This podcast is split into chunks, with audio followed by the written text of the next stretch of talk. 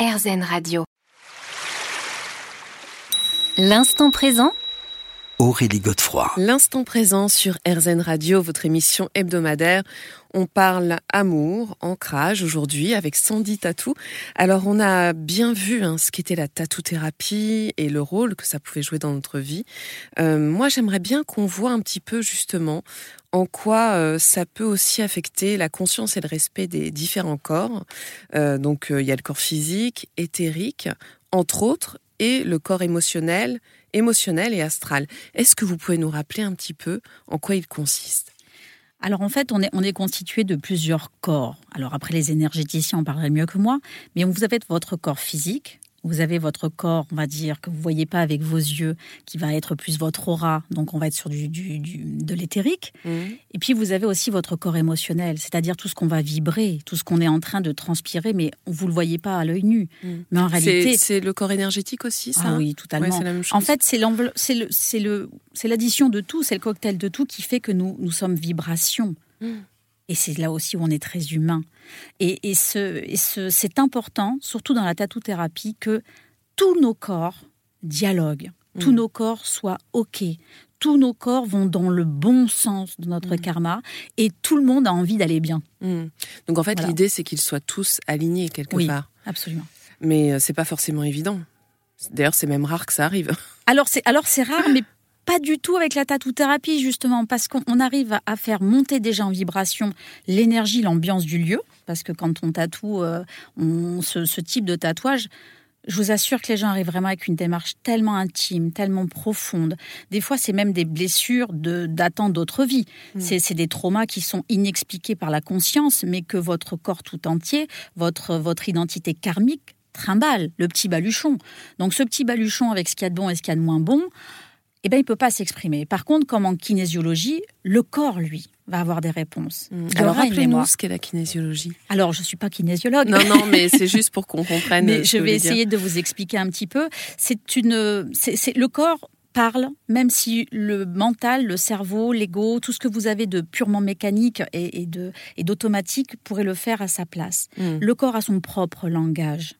La peau, la peau, moi, pour, pour en avoir vu euh, un tas de, différentes, elle nous parle. Elle, c'est l'organe le plus gros déjà du corps. Mm. C'est le plus grand et c'est celui finalement qu'on regarde souvent le moins mm. parce que parce qu'on n'y fait pas attention. Et je vous assure que ça parle et le corps parle et nous répond. Mm.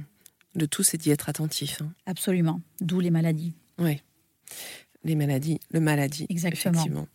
Alors, euh, vous évoquez aussi les, chakras et, leur rôle, justement.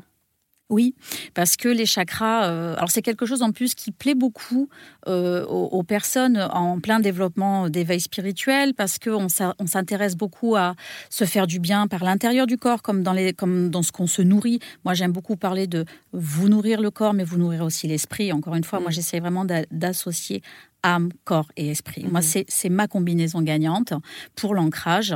Et les chakras euh, contribuent effectivement à une harmonie de vos vibrations. Mhm. Chaque chakra a un dialogue à proposer et chaque chakra qui serait un peu déconnant, eh bien, c'est qu'il y a quelque chose à travailler. C'est une piste pour aller vers soi, pour aller mieux. C'est toujours mhm. pour aller mieux hein, et évoluer, mais c'est pas toujours confort. Non, c'est pas toujours confort. Et puis la question aussi, c'est de savoir identifier. Parce que les chakras défaillants, effectivement, on ne sait pas toujours. Non, non, mais c'est là aussi où c'est intéressant de faire de vraies recherches d'accompagnement. Moi, je suis pour que les gens aillent voir des thérapeutes aussi, pour qu'ils aillent plus loin que ce qu'ils ont, euh, ce qu'ils connaissent. Mais surtout, il faut être curieux. On est dans une vie où il faut être curieux de tout, et il ne faut pas regarder que ce qu'il va y avoir de nouveau, même si c'est passionnant. Et moi, je suis, je suis une dingue, voilà, de tout ce qui est technologie et tout. Mais moi, je suis encore plus passionnée des vieux textes. Je relis des vieux livres, je relis des recherches et des rapports, parce que nous avons besoin de connaissances pour s'interroger, pour mmh. cheminer envers nous-mêmes. Mmh. Mmh. Oui, donc c'est vraiment intéressant, c'est-à-dire qu'on peut s'aider des outils divinatoires euh, quelque part qui, en fait, c'est une, spiritualité très, j'allais dire rapide, et en même temps travailler sur le fond, sur une connaissance et vraiment faire l'effort aussi. C'est ça qui est intéressant. Absolument, absolument. De toute façon, il faut, il faut, il faut tout essayer, il faut goûter à tous les gâteaux. tout ce qui vous attire, il faut y aller. On se retrouve dans quelques instants pour la dernière partie déjà de cette émission. L'instant présent Aurélie Godefroy. L'instant présent sur RZN Radio, votre émission hebdomadaire. On se retrouve déjà pour la dernière partie avec Sandy Tatou. Euh, on parle d'amour, d'ancrage, euh, entre autres, et peut-être de nourriture d'ailleurs, puisqu'en fait, ça tient une place importante dans votre livre, euh, où vous dites que bah, l'ancrage, c'est aussi une nourriture de l'âme. Bien sûr. Alors là-dessus, j'ai justement, euh, j'ai ma propre version, mais j'ai aussi euh, les échos d'autres versions de personnes euh, encore plus aguerries que moi, pardon, sur le sujet. je pars du principe que ce qui rentre à l'intérieur de nous a, énormément d'importance. Hmm. On ne peut pas manger n'importe quoi. Non. On peut pas boire n'importe quoi. Non. Ou alors, si on le fait, il faut vraiment le faire de façon très euh, épisodique. Par contre, on a le droit de le faire. Attention, hein, c'est pas non mmh. plus. Euh, il faut pas, un dogme. Non, puis il faut pas être radical parce que je vais vous dire, euh, dans la vie, on peut se retrouver dans des situations où ça serait dommage de pas partager. Voilà, il y a aussi cette notion de partage, c'est très culturel, c'est très, c'est la, communion, la communion dans les religions, hein, c'est de partage. Donc, si vous vous retrouvez à un endroit où il y a de la viande, parce que moi je n'en mange pas, pour, pour, la simple et bonne raison que la viande dans de la façon dont elle est traitée, dans la façon dont elle, dont elle est faite, ça ne peut pas coller avec ma vision spirituelle des choses. Et je vais même vous dire mieux, c'est pas que j'ai voulu arrêter de la viande, c'est pas que j'ai voulu arrêter, c'est que ça s'est imposé à moi de façon extrêmement naturelle, hmm. extrêmement naturelle. Je, suis une dingue d'animaux, je, respecte la nature, je ne coupe pas les fleurs, j'adore les fleurs, mais j'aime pas les voir couper. Euh, vous voyez, il y a un tas de mmh, petits C'est une forme de cohérence, effectivement. Absolument, absolument. Donc les manger, pour moi, c'est compliqué.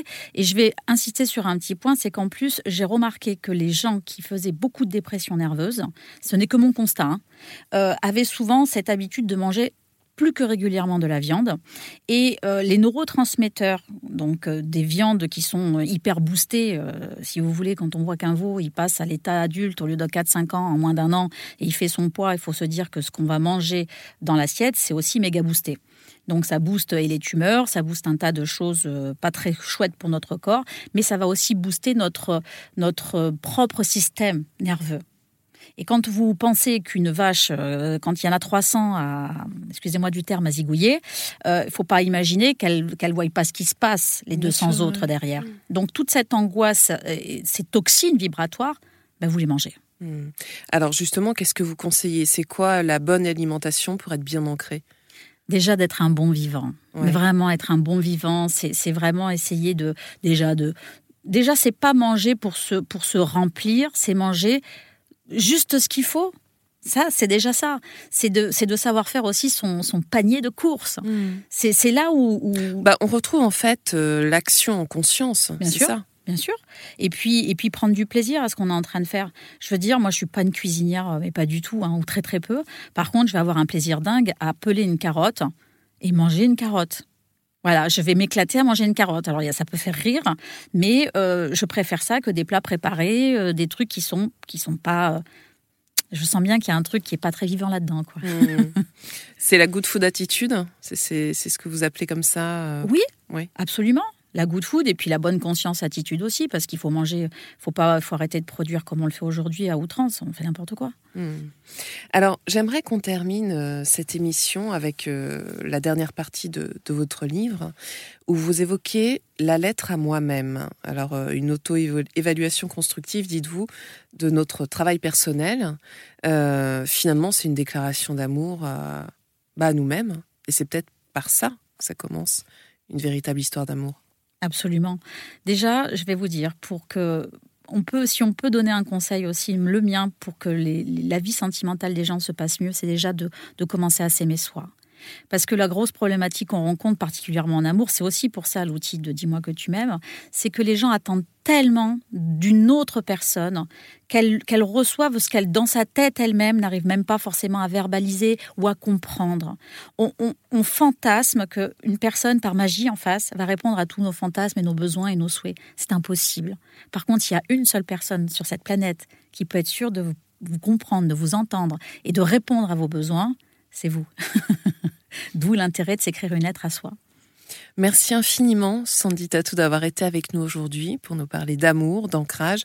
Je rappelle le titre de vos ouvrages. Alors, Mon cahier d'éveil spirituel ancrage, c'est aux éditions euh, Exergue. Vraiment, je le conseille parce qu'il est très très beau. Et euh, L'Oracle, qui vient de sortir, Dis-moi que tu m'aimes. Euh, c'est illustré par Foglio Bene Oui, absolument, Foglio Bene. C'est aussi aux éditions Exergue. On se retrouve quant à nous la semaine prochaine à la même heure et bien sûr sur RZN. Je vous rappelle que vous pourrez réécouter cette émission sur rzn.fr. Je vous souhaite une très belle et douce soirée.